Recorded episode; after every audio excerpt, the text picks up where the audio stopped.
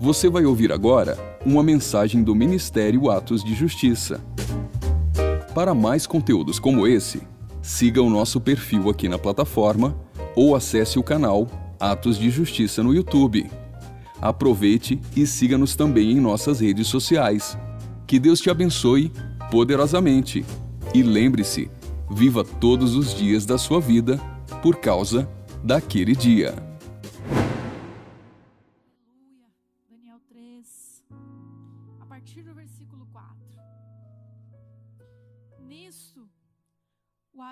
Arauto apleguava em alta voz: Ordena-se a vós outros, ó povos, nações e homens de todas as línguas, no momento em que ouvirdes o som da trombeta, do pífaro, da harpa, da cítara, do saltério, da gaita de foles e de toda sorte de música, vos prostrareis e adorareis a imagem de ouro que o rei Nabucodonosor levantou.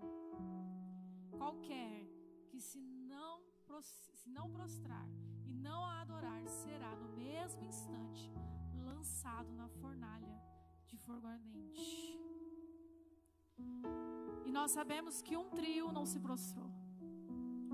Uma multidão, desde a mais alta autori- autoridade ao mais humilde, ao mais simples, por medo, por obrigação, se prostraram. Mas nós sabemos, no versículo 14, a partir do versículo 14, que três homens não se prostraram. Porque dentro do coração deles havia um altar para o Deus vivo. Então falou Nabucodonosor e lhes disse: É verdade, ó Sadraque, Mesaque e Abidnego, que vós não servis a meus deuses, nem adorais a imagem de ouro que levantei? Agora, pois, estáis dispostos, e quando ouvirdes o som da trombeta, do pífaro, da cítara, da harpa, do saltério, da gaita de foles, prostai-vos e adorai a imagem que fiz. Porém, se não a adorardes, sereis no mesmo instante lançados na fornalha de fogo ardente. E quem é o Deus que vos poderá livrar das minhas mãos? Responderam Sadraque, Mesaque e Abidnego ao rei: Ó Nabucodonosor, quanto a isso não necessitamos te responder. Se o nosso Deus, a quem servimos, quer livrar-nos, ele nos livrará da fornalha de fogo ardente das tuas mãos, ó rei. Se não, fica sabendo, ó rei, que não serviremos a teus deuses, nem adoraremos a imagem de ouro que levantaste. Ah, Senhor. Sim, Senhor, é nesse entendimento, é nesse lugar que queremos estar, Senhor. Não é atrás de bênçãos, não é sobre o que o Senhor pode nos dar.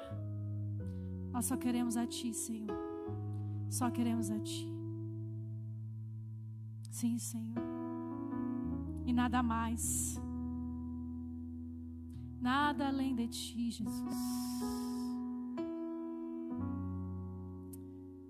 A adorar, gente, não é procurar algo em troca. Não é esperar que o Senhor atenda às suas demandas.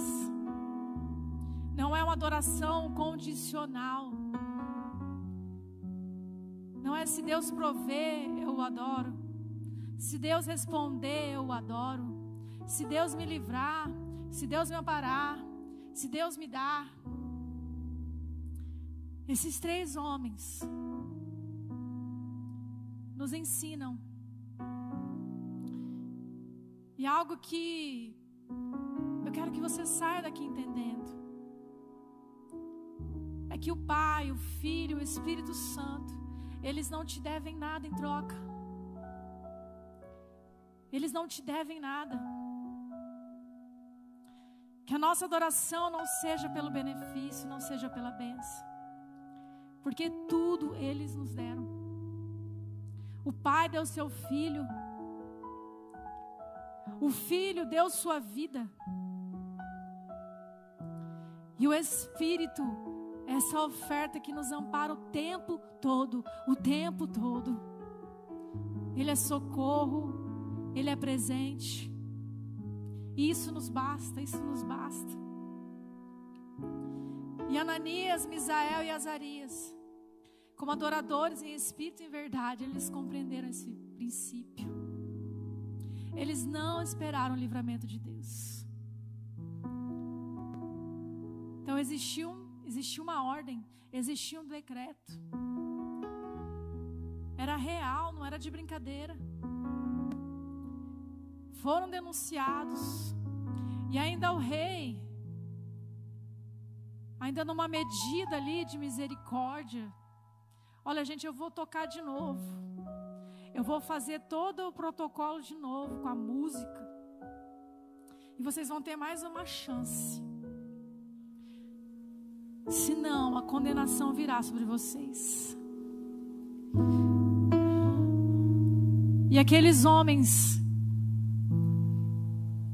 mesmo diante da ameaça real de morrerem, eles entenderam não podiam negociar a sua fé. Eles tinham que ser verdadeiros, verdadeiros. E é isso que o Pai busca. Adoradores que o adorem em espírito e em verdade, que não negociam, que não andam em dois caminhos, que não pretendem estar em paz com Deus, ou estar em paz com o mundo, e querer também estar em paz com Deus, isso é impossível. E a fornalha ardente era aquela condenação da época. Era o castigo daquela época. Mas Ananias, Misael e Azarias nos ensinaram que devemos adorar, que devemos adorar até o fim. Adorar, mesmo que nos custe um alto preço, uma alta renúncia, e adorar até que Jesus venha. Adorar até que Jesus venha. Porque Jesus foi. Jesus estava com eles naquela fornalha. Eles decidiram adorar, mesmo que eles estivessem ali diante de poucos, poucas horas, poucos minutos da sua própria vida.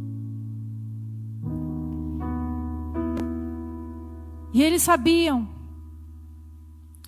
que o fogo, a condenação não ia destruir o que estava ali dentro deles. E essa passagem Daniel nos, nos mostra que sim, na época de Nabucodonosor, era fornalha. Mas a cada século, a cada sociedade, a atual sociedade que nós vivemos, continua com as suas fornalhas acesas para lançar aqueles que não se prostram ao Deus dessa era, que é Satanás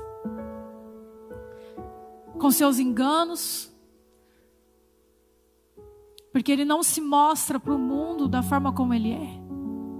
Ele se mostra como a riqueza, ele se mostra como a conquista, ele se mostra como o prazer, ele se mostra como a vida fácil, como a vida que nós, muitos, já tínhamos esse pensamento e, e glória a Deus, já fomos libertos. Que a nossa vida é só conquistar, conquistar, ter, possuir, gastar. Que é o, o que a gente vai ter aqui de império nessa terra. E muitos se prostram. Muitos se prostram ao Deus dessa era. Mas existe os remanescentes, amém? Existe quem entende que só há um Deus digno de adoração. O Deus vivo, o Deus poderoso. E o fogo ele prova o adorador. O verdadeiro adorador. Então nós vivemos numa época em que Eu estou falando aqui, eu estou falando na internet, vai ficar no YouTube. Mas que se alguém quiser pegar essa mensagem, pegar um trecho meu,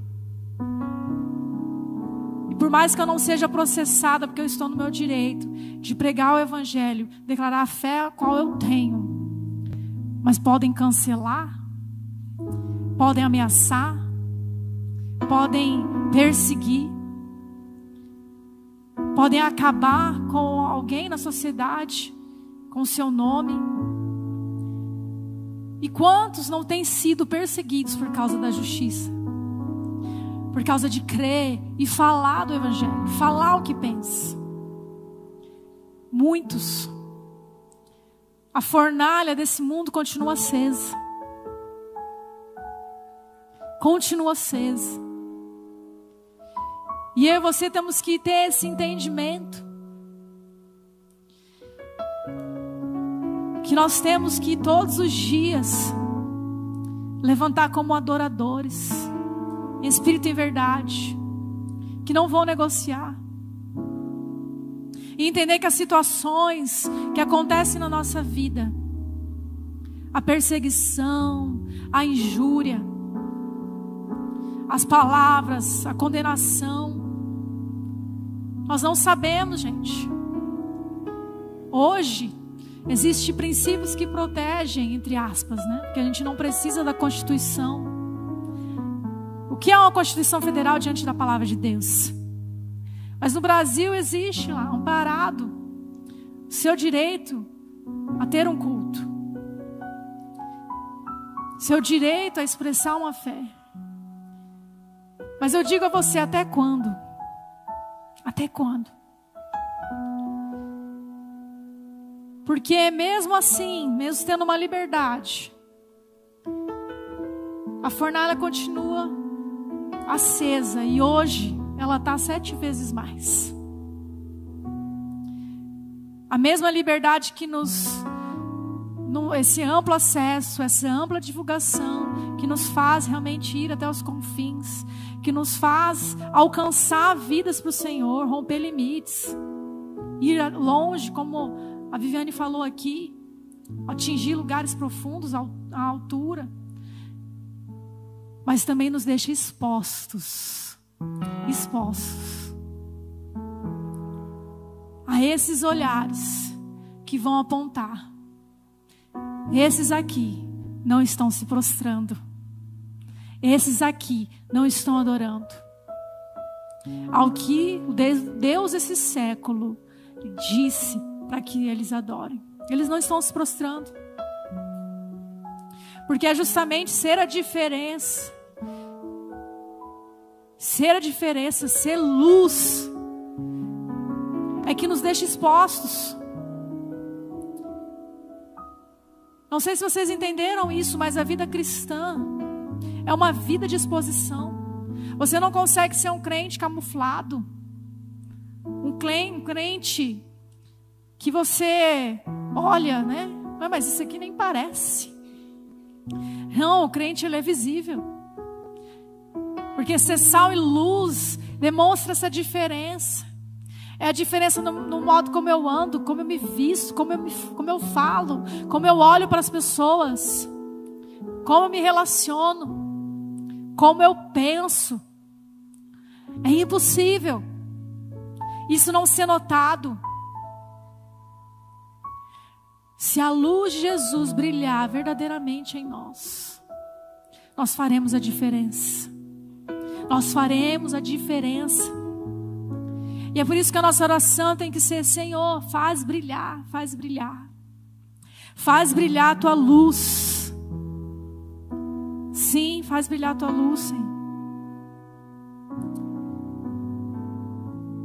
E eu quero dizer para você também que Ananias, Misael e Azarias eles foram provados. E diante da sua prova, eles foram aprovados. E eles viveram uma profunda experiência, uma profunda experiência porque no Antigo Testamento você conta os dedos da mão, os homens que tiveram com o anjo do Senhor. Com Cristo, ainda não revelado aos homens, mas manifestado aos adoradores que foram forjados, que foram provados e que tiveram, mesmo antes da revelação de Cristo, que veio nascido de uma mulher gerado pelo Espírito Santo, eles tiveram essa experiência profunda com Yeshua. E eu sei que cada um aqui deseja isso. Deseja ter uma experiência profunda deseja viver o sobrenatural, é isso que nós cantamos aqui. O sobrenatural, sinais que seguem ao que, ao que crê, o inexplicável. Nós queremos viver, amém? O incomum, o extraordinário. Mas eu quero lembrar para você que esses homens, eles optaram antes da fornalha, antes da prova, eles optaram na renúncia. Eles optaram na obediência no sacrifício. Eles não se contaminaram. Assim como Daniel, eles se separaram, se consagraram. Não permitiram que através da comida que era oferecida a ídolos contaminasse o seu organismo e eles sentassem à mesa dos ídolos. Antes da experiência veio a obediência.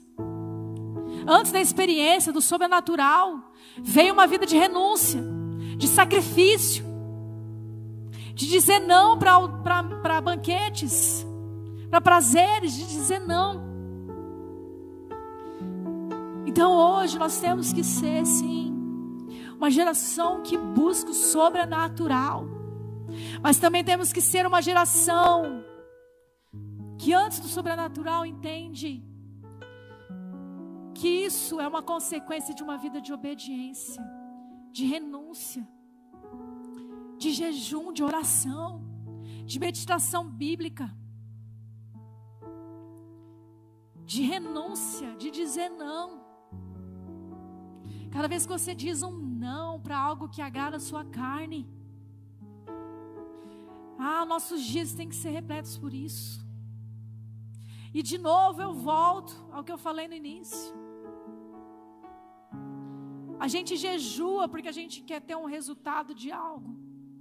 A gente sacrifica é na hora difícil porque a gente precisa urgente de uma providência. A gente obedece porque veio prejuízo, porque veio algo que nos prejudicou, nos entristeceu. Aí você fala, ah, é assim, agora eu vou obedecer. Ah, mas nossa vida ela tem que ser de obediência, de amor, de amor. Você consegue fechar os olhos agora?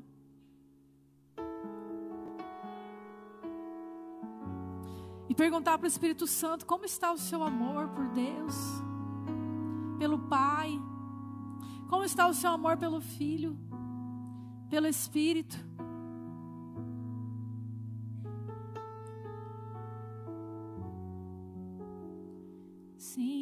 Jesus. Ah, Senhor, nos mostra. Se é um nível tão baixo, tão baixo.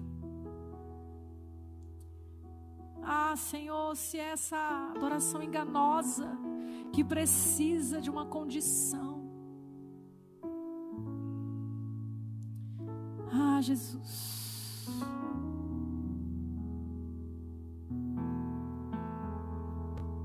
Não vem atrás de bênçãos.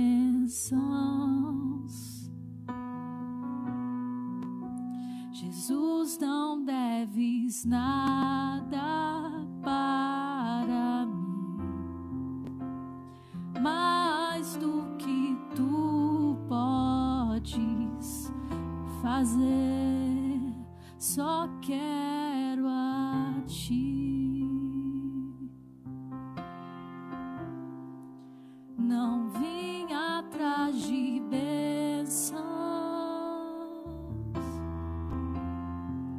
Jesus, não deves nada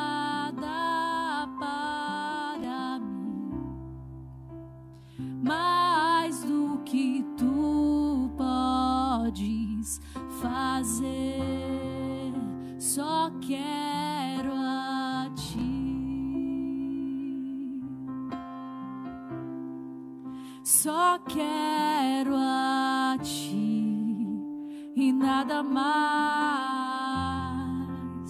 e nada mais, nada além de ti. Só quero a ti e nada mais, e nada mais,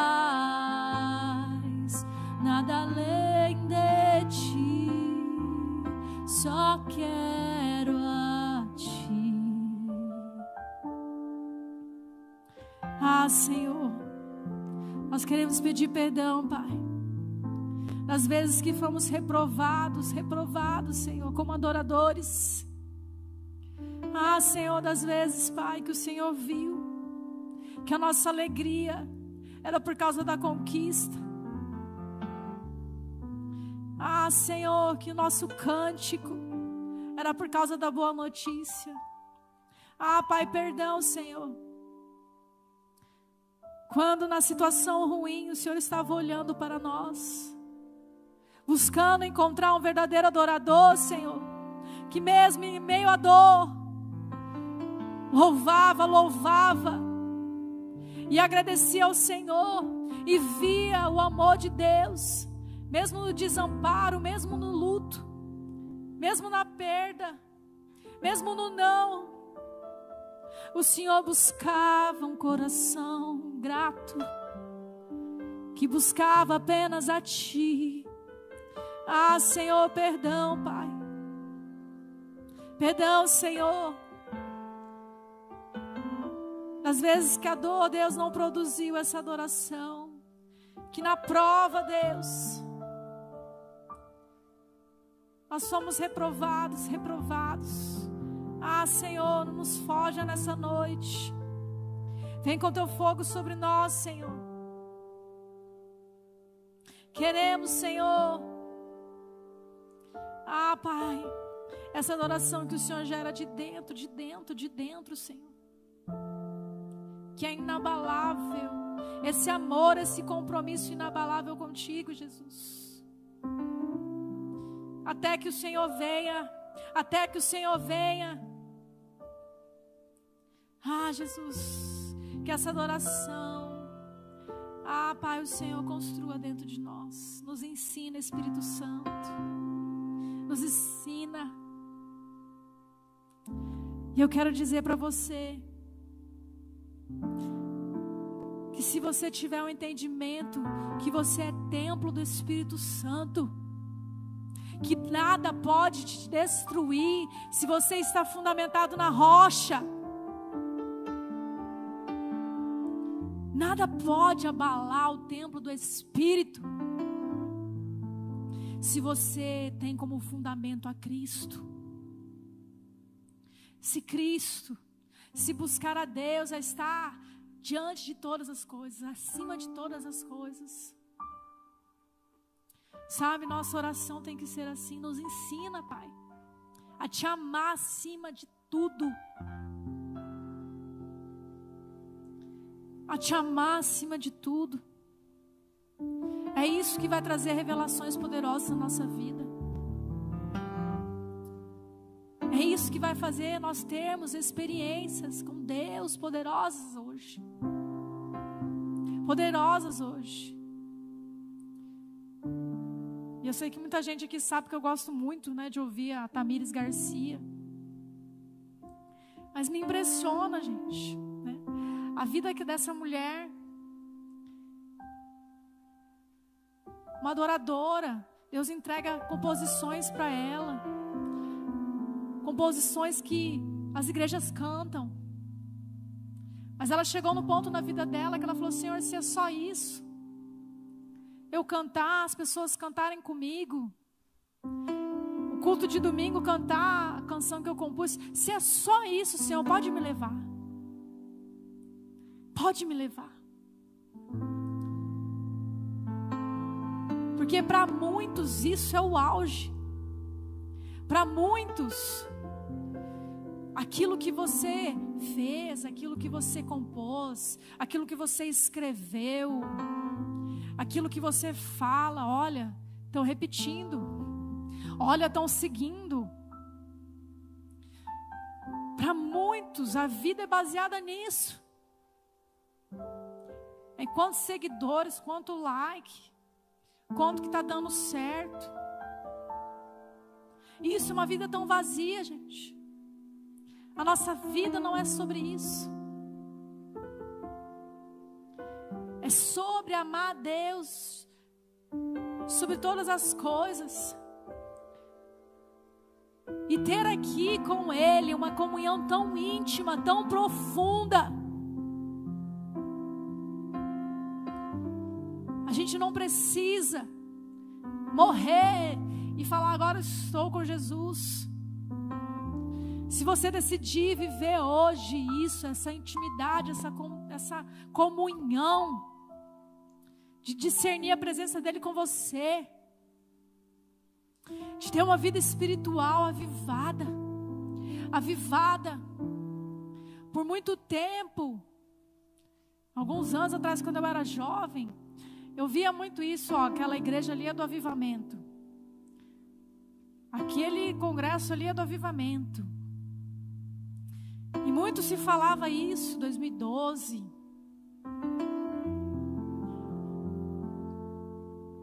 ...2011, 2010... ...é o tempo do avivamento... ...o avivamento chegou... ...e eu lembro como jovem... ...eu ficava animada... ...meu Deus, o que, que vai acontecer... ...como vai ser essa, essa loucura... ...pessoas sendo curadas... ...libertas... ...a igreja avançando... ...todo mundo se convertendo... ...como é isso... Mais dez anos se passaram. Até que hoje eu olho para trás e vejo isso e falo, muitos foi, foi se ensinado isso. Líder que vai carregar e ele vai derramar. É um líder que vai ativar. É uma voz que vai se levantar. Ah, se eles pregassem naquela época que avivamento é eu e você. É pessoal, é no nosso interior, é no nosso secreto. Se as pessoas tivessem incentivado, olha, vai para o teu secreto, não precisa vir aqui para esse congresso, não. Vai para o seu quarto. Vai para o seu quarto. Porque hoje a gente vive, tem essa ideia. E é por isso que a igreja brasileira tem tantos, né? Veio essa cultura de evento, evento, evento. Evento, evento, evento. E nós precisamos entender que um maior evento que Jesus falou que aconteceria na terra é quando um filho fosse buscar o pai ao fechar a sua porta. Fosse orar ao pai. Buscar conhecer o pai, adorando em espírito em verdade na sua intimidade. Isso tem que ser comum nos nossos dias. Na nossa rotina. A prioridade é buscá-lo, buscá-lo, buscá-lo. É ter esse avivamento dentro de nós, na nossa casa, no nosso lar. Se você tem uma empresa, estende isso, vai estender para a tua empresa. Ali vai ser também um lugar de avivamento, de presença. Ali vai ser um lugar poderoso do Senhor, da sua parentela, no seu colégio, na sua faculdade, aonde você for. Você vai carregar a presença. E aquele que tem olhos como chama de fogo, guardou aqueles homens guardou aqueles homens no fogo. Como está lá em Daniel 3, 25. O rei exclamou: Olhem, estou vendo quatro homens desamarrados e ilesos, andando pelo fogo, e o quarto se parece como um filho dos deuses. Eu quero te dizer que o fogo ele vem para consumir o sacrifício. Quando Deus instruiu Moisés sobre um tabernáculo, sobre algo que seria palpável para o povo de Israel, que seria visível, uma manifestação na terra daquilo que está nos céus. O início, a porta, fala de um altar onde seria apresentado um sacrifício. Mas fala de um fogo, de um fogo. Porque sacrifício é sacrifício, porque ele é consumido pelo fogo. E nós somos sacrifícios vivos. Nós somos sacrifícios vivos. E lá no tabernáculo, o sacrifício tinha que ficar amarrado amarrado para não fugir. O animal. E hoje, pela graça, nós nos apresentamos como sacrifício vivo, livres, desamarrados. Nós vamos por amor. Nós vamos por amor. Nós nos entregamos, nós escolhemos, nós decidimos. Nós decidimos. Decisão. Decisão. Ontem eu estive num evangelismo. Para você que não sabe, a juventude tem um projeto chamado Cartas Vivas. Todos os meses, no final do mês, a gente vai para algum lugar que o Senhor nos direciona. Se você quiser estar tá junto com a gente, participar da equipe de agosto, pode me procurar, procurar a Núbia, o Caio. E eu e o Caio nós estávamos conversando com um vendedor. Nós fomos evangelizar num shopping aqui da cidade. E ali realmente era um homem que não tinha fé, né? Era aquela fui batizado, fui crismado, mas hoje não pratico nada, né? E nós conversamos ali com ele, rapidamente numa conversa, para mostrar que ele teria que tomar uma decisão na vida dele.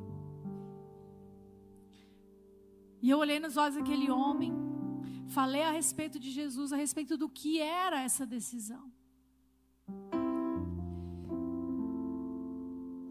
E a gente pergunta: você quer, você entendeu? Você entendeu o que a gente está conversando? Você quer entregar a sua vida a Jesus, entendendo que com essa decisão você vai dar espaço, você vai te sair de um trono e vai deixar Jesus reinar.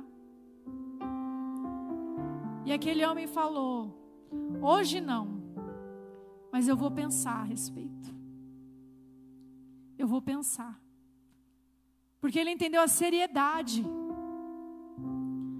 A seriedade daquilo. E a gente anotou o nome dele, nós vamos orar, nós vamos gerar essa conversão. Uma decisão para entregar Jesus. Uma decisão.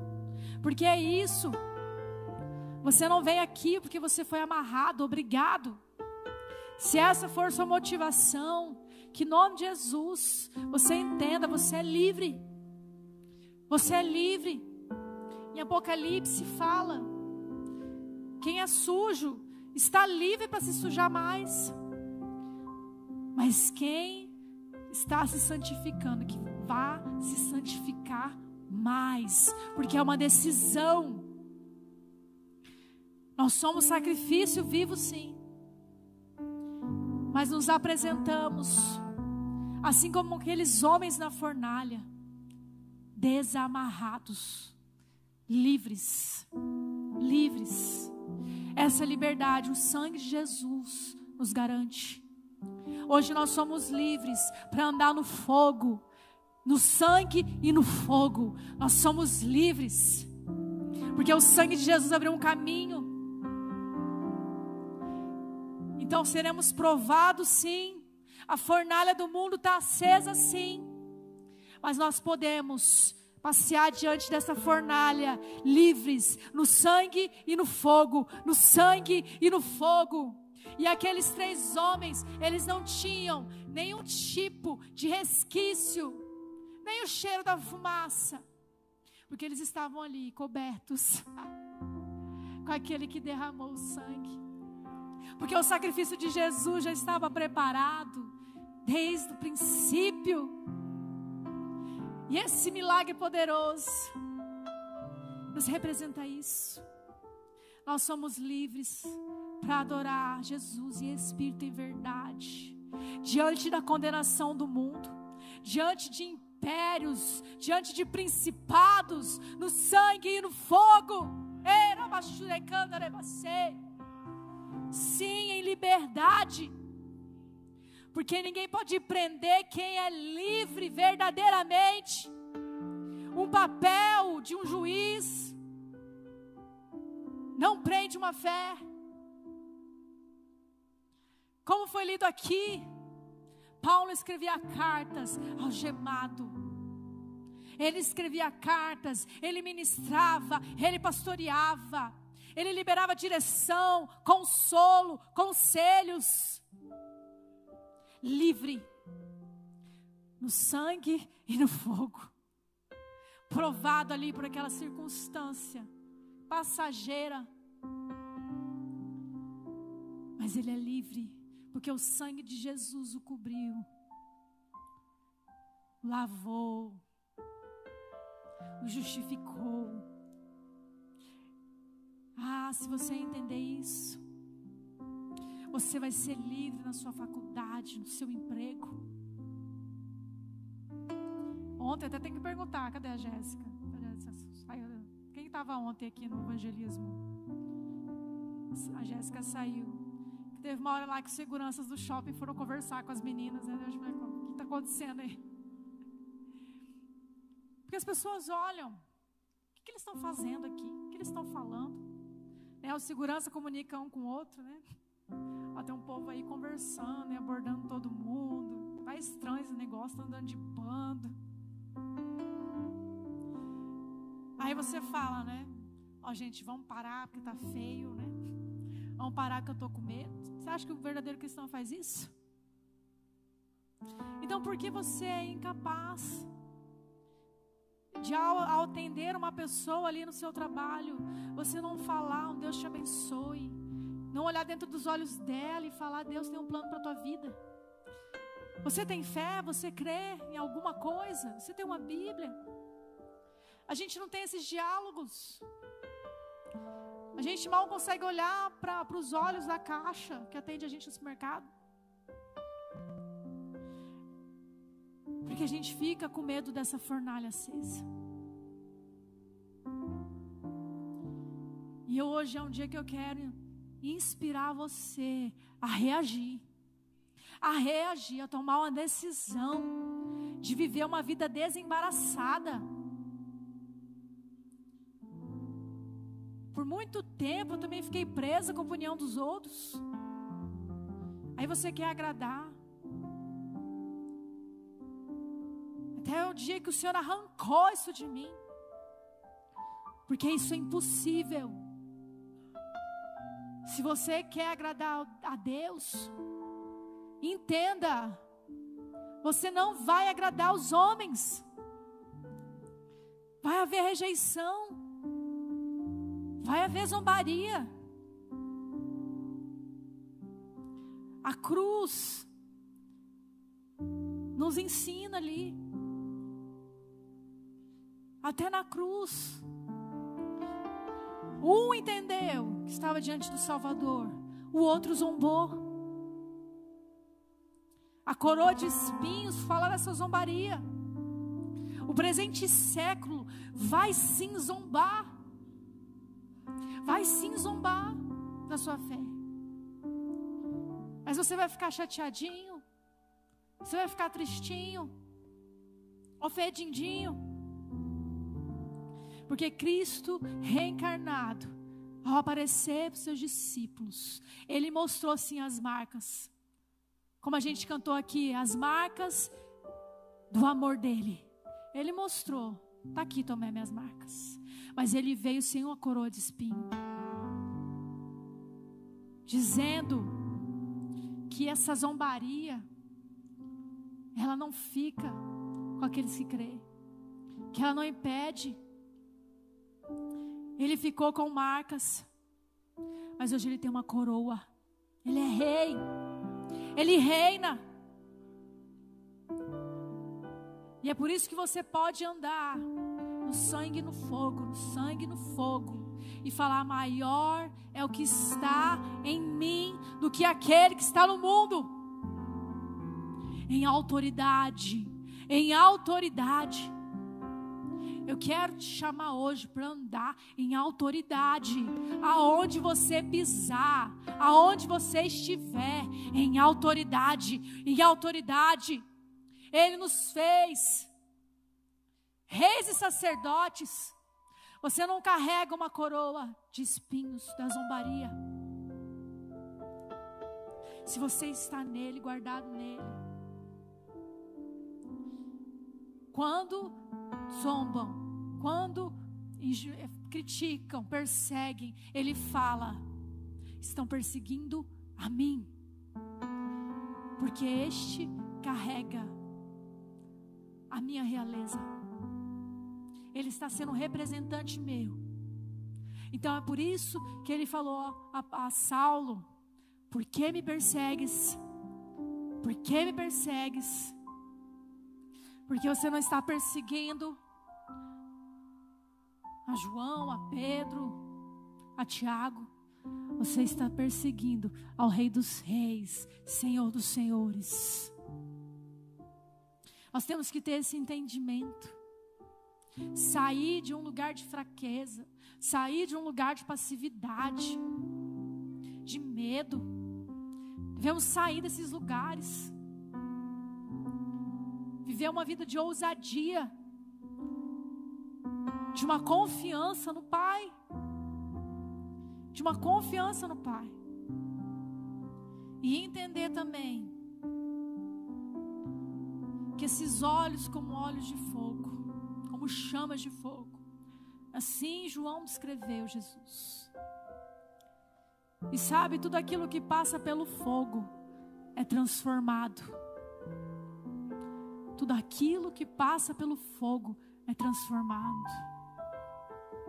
Aquilo que é falso, aquilo que não tem valor, aquilo que é frágil, vai ser derretido, vai virar cinza. Mas o fogo também, ele purifica aquilo que é ouro, aquilo que é precioso, aquilo que é consistente. Então procure nessa noite. Nós vamos ter um momento de oração.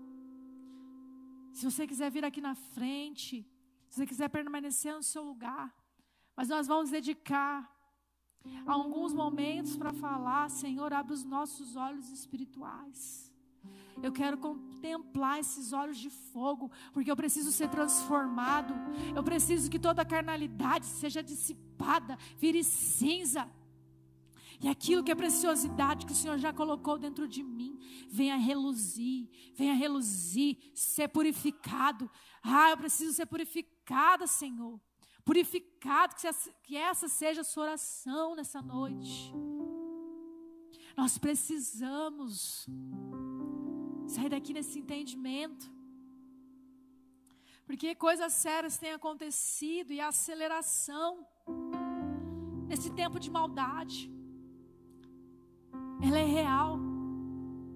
Em uma semana, se você acompanhar as notícias, você vai ver o quão está, a maldade está acelerada. Acelerada. O tempo é curto.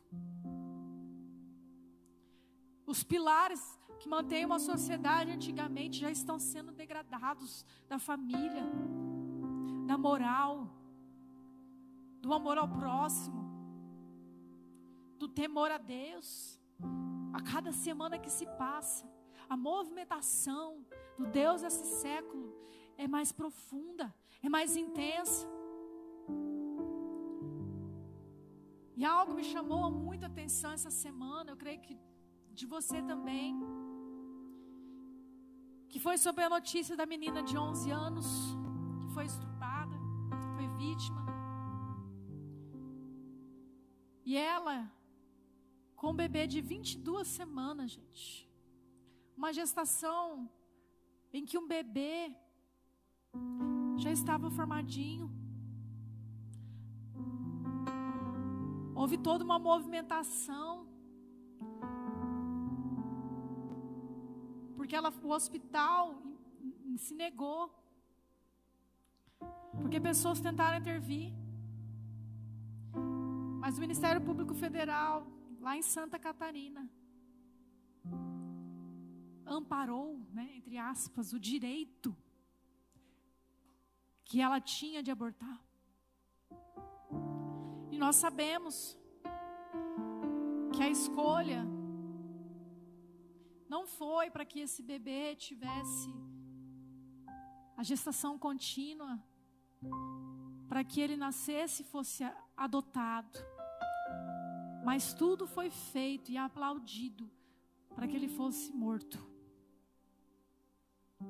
Sabe, se você ficar indiferente a isso, tem algo muito errado com você. Nós não podemos ficar indiferente. Porque agora uma menina de 11 anos ela carrega dentro dela um túmulo. Dentro dela aconteceu uma morte, isso é aborto. Aborto é sobre invocar a morte para si mesmo. É sobre você carregar no seu ventre, no seu útero, a morte. É isso é o aborto. É um pacto com a morte. E eu entendi que a estratégia do inimigo para a geração 21, que eu não estou falando de uma mulher com seus 30 anos, eu não estou falando de uma jovem com seus 18 anos, eu estou falando de uma criança de 11 anos vocês entendem como está acelerado? Como está acelerado o plano de Satanás para destruir a infância, a adolescência. E ele não quer apenas destruir tirando vidas, ceifando vidas, mas ele quer secar ventres. Ele quer fazer da juventude, da adolescência, da infância brasileira infrutífera, com ventre seco, que tem pacto com a morte, aliançada com a morte. Esse é o plano do inferno. Pode continuar vivo, mas a partir de você, você vai derramar morte. Você vai ser um causador de morte é mirando ainda outra geração, é mirando os filhos da minha filha, para que eles sequer existam. Gente, é muito sério isso. E há muito tempo, gerando esse retiro, o Senhor tem falado sobre isso, sobre essa estratégia do, do inimigo Sabe, através do entretenimento, gente. O entretenimento é legal. Assistir um filme, ouvir uma música, né? Fazer algo que você fala para relaxar. Mas você não tem noção. Peça para Deus abrir os seus ouvidos espirituais, seus olhos espirituais. Porque muitas vezes nós estamos recebendo ali uma invocação lançando sobre você isso para que você tenha um ventre seco, para que você não frutifique, para que você possa vir à igreja. Venha, mas fique aqui morrendo de sono, fique aqui morrendo de cansaço. Pode vir para a igreja, mas a sua mente é minha. Você vai ficar divagando, viajando. Pode vir para a igreja, mas eu vou te chamar no seu celular. Eu vou colocar, vai lá, olha, olha, olha. Dá uma rolada. Distrai, distrai, distrai. Ele não quer ficar na porta da igreja. O inimigo não quer ficar na porta da igreja. Ele quer ter a certeza que pessoas vão entrar e sair e não vão receber nada. Que pessoas vão entrar e sair e através da vida dela nada vai fluir. Ele não quer simplesmente tirar alguém do altar aqui não vai mais tocar nenhum instrumento. fazer ó, um inferno na sua vida para você não tocar mais instrumento. Não. Ele quer que você suba aqui com a mão contaminada, com o coração contaminado. E ao invés de você ser um tangedor que vai expulsar demônios, você atrair demônios. Gente, isso é real. Isso é real. Nós precisamos nos atentar, acordar, não há mais tempo para certos comportamentos. Para você falar, bater no peito e falar, eu faço o que eu quero. Eu sou livre. E usar até versículos bíblicos para isso. No engano, no sofisma. Nós precisamos dessa auto-reflexão. Senhor, eu estou te adorando, ou estou enganando a si mesmo? Senhor, eu estou vivendo para ti, ou eu vivo para mim mesmo, pelo que eu quero, pelo que eu sonho, pelo que eu batalho? Será que eu busco o Senhor por benefício próprio? Ah, porque eu quero sim. Eu quero a verdade que está lá em João 7,38. Que Jesus disse que quem crer nele, como diz as Escrituras, do seu interior fluirão rios de águas vivas. Ah, que o seu desejo seja uma pessoa que flui vida. Um adorador em espírito em verdade. Ele libera vida. A adoração dele tem vida. Quando ele adora, quando ele toca um instrumento, quando ele prega, quando ele fala com pessoas, quando ele se relaciona, flui vida, vida, vida, e ele consegue gerar, para a honra e glória do Senhor, dar filhos, dar frutos ao Senhor. Então hoje, é uma decisão que nós temos que tomar. O que o nosso ventre vai ser? Um túmulo ou um lugar de vida, ou um lugar de vida, em que você vai tocar pessoas e vai fluir. O Senhor vai te usar como canal, como instrumento. Que Ele vai te dar uma unção para você fazer algo a favor de vidas para a glória dEle. Em que você vai liberar cura dEle em que você vai ativar pessoas para que elas tenham fé, para que elas vejam o impossível, para que elas se convertam, para que elas sejam salvas. É uma decisão, porque você é livre. O fogo da condenação é inevitável. O mundo hoje te condena, mas um dia você estará diante daquele que é fogo consumidor que vai provar cada uma das suas obras, vai provar. O fogo é inevitável, mas hoje você tem que usar dessa liberdade, de que você vai passear no fogo, no sangue e no fogo, por esse caminho que Ele abriu, desse acesso, essa liberdade de nos apresentarmos diante do trono de Deus confiadamente pela graça mas em vida, em vida, em verdade, em integralidade. É você olhar e falar: Eu sou todo de Deus. Eu sou todo de Deus. Não é só o meu final de semana. Não é só porque eu toco. Não é só porque eu tenho um PG. Não é só porque eu sou ali da recepção, da diaconia. Não, eu sou todo de Deus. Eu sou toda de Deus. É o meu tempo. É o que eu decido. É o que eu trabalho. É o que eu vivo. É olhar para si mesmo e não conseguir desassociar. Você fala, não é minha vida espiritual, ela não é um compartimento que você acessa às vezes. É andar em espírito, isso é vida espiritual. Isso é vida espiritual. É você olhar para si mesmo não conseguir desassociar. Porque você é toda de Deus, você é todo do Senhor. É um amor que não tem fim, que não tem começo. É você dizer não para coisas que te agradam, para coisas que até são listas para você. Mas você preferir, para você dar preeminência. É você dar o primeiro lugar. É o primeiro amor em saber que não existe outro. Ele está acima. Ele está acima.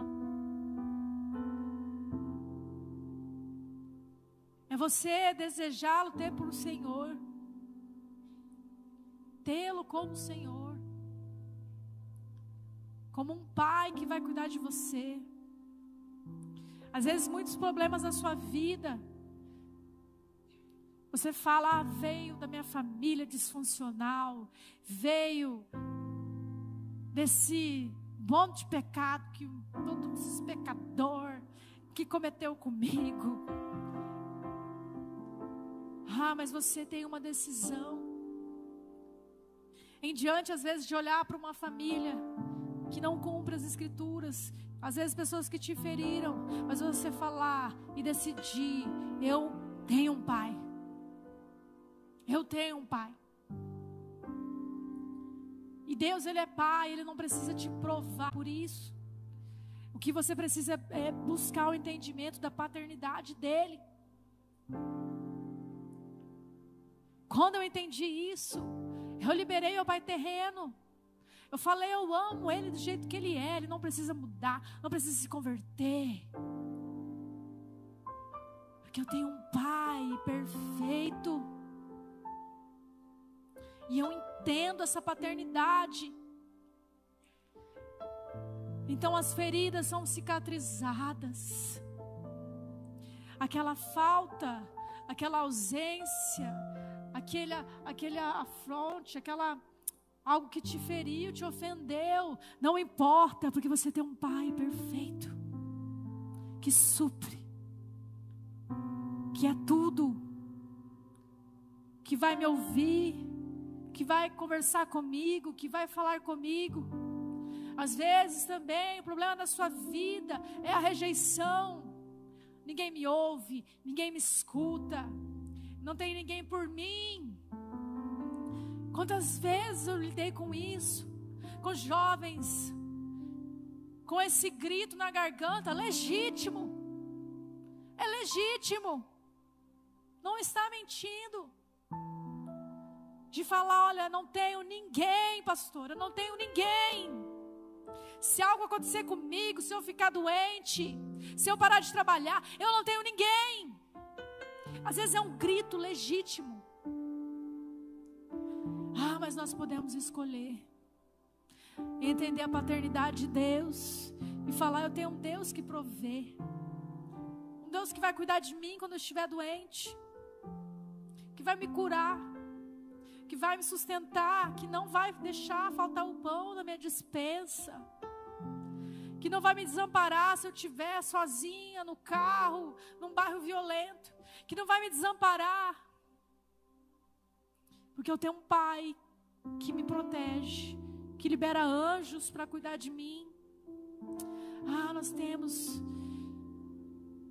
que sair de lugares que sair de lugares que nos impedem de adorá-lo em espírito e em verdade. De entender que nós temos um consolador. Um consolador.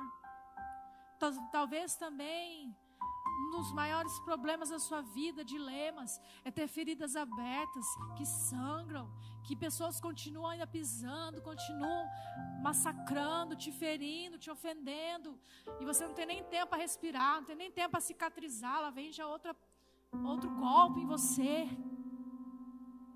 Ah, mas se você tem o entendimento que você tem um auxiliador, um consolo, um consolo, que é ilimitado, que é ilimitado, que vai estar ali na noite mais fria, mais angustiante, que vai estar ali na dor, na dor mais cruel. Ele vai lá, ele vai te pegar no colo, ele vai secar suas lágrimas, ele vai te dar alegria, ele vai te dar alegria. Ah, Nós temos, nós temos, nós temos. Nós temos. E se você crer, vai fluir rios, vai fluir vida, vai fluir vida. Esses dilemas, um por um, Você vai entender que não é a situação que precisa mudar, é você. E você vai olhar para aquelas situações e falar: Eu mudei. Eu mudei. Às vezes, se você sentar comigo e me perguntar, pastora, você já teve resposta das coisas que você ora?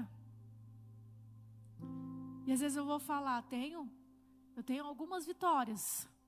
Tem algumas respostas de oração, sim. Mas tem coisas ainda não respondidas e não importa.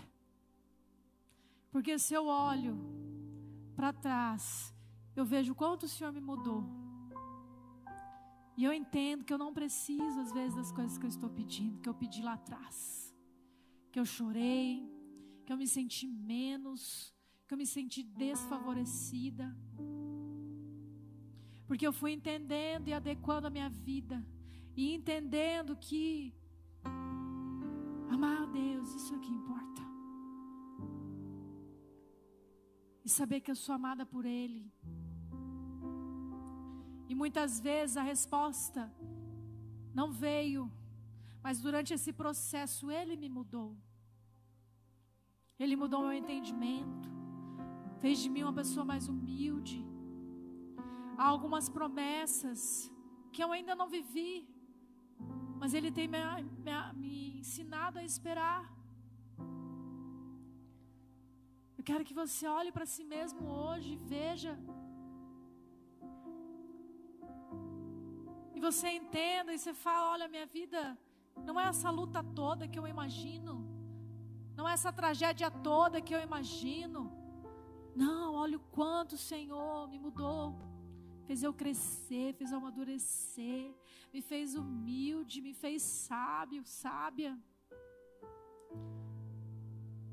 Sabe, às vezes você ainda fica martelando na sua cabeça aquele erro. Ai, se eu tivesse feito assim, se eu tivesse feito assado, ei. Olha o quanto você se tornou sábio. Olha o quanto você buscou conhecer o que era certo. Saia desse lugar, dessa prisão da culpa do erro. Se levanta hoje e fala: Eu não vou prostrar o Deus dessa era, porque hoje também o Deus dessa era ele se fantasia de sucesso. O Deus dessa era apregou pelas esquinas que você não pode ser um fracassado segundo o mundo que isso é a derrota. E ele vai falando: você tem que alcançar o pódio, você tem que ter a melhor performance. E muitas vezes isso tem invadido, invadido um lugar aqui onde nós temos que manifestar a essência, a essência de adoradores, e muitos têm se desvirtuado por causa da performance da performance, deixam para trás a essência. Mas nós servimos a um Deus que conhece corações, que conhece corações. Eu sei que eu posso cantar, posso não atingir a melhor nota, né, Jeff? Posso cantar tudo errado aqui.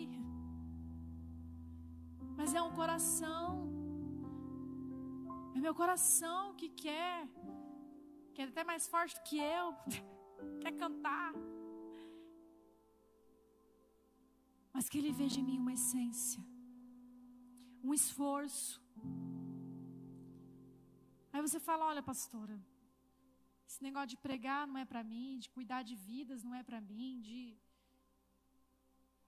de servir como vocês. Pode vir, Dover. Servir como vocês têm aí esse formato, não é para mim, eu não sei. Ah, mas se no secreto. Ah, se no secreto você adorar, você louvar, você ter um caderninho, você ter seu bloco de anotação. Experimenta anotar o que o Senhor fala contigo no secreto. Você vai ver quão ricas pregações Ele pode te dar. Porque é sobre a essência, não é performance. É sobre uma essência. É sobre aquilo que Ele coloca sobre você. São tesouros dele. E Oséias 10, 12. O profeta. Ele diz que é tempo de buscar ao Senhor até que Ele venha. Até que Ele venha.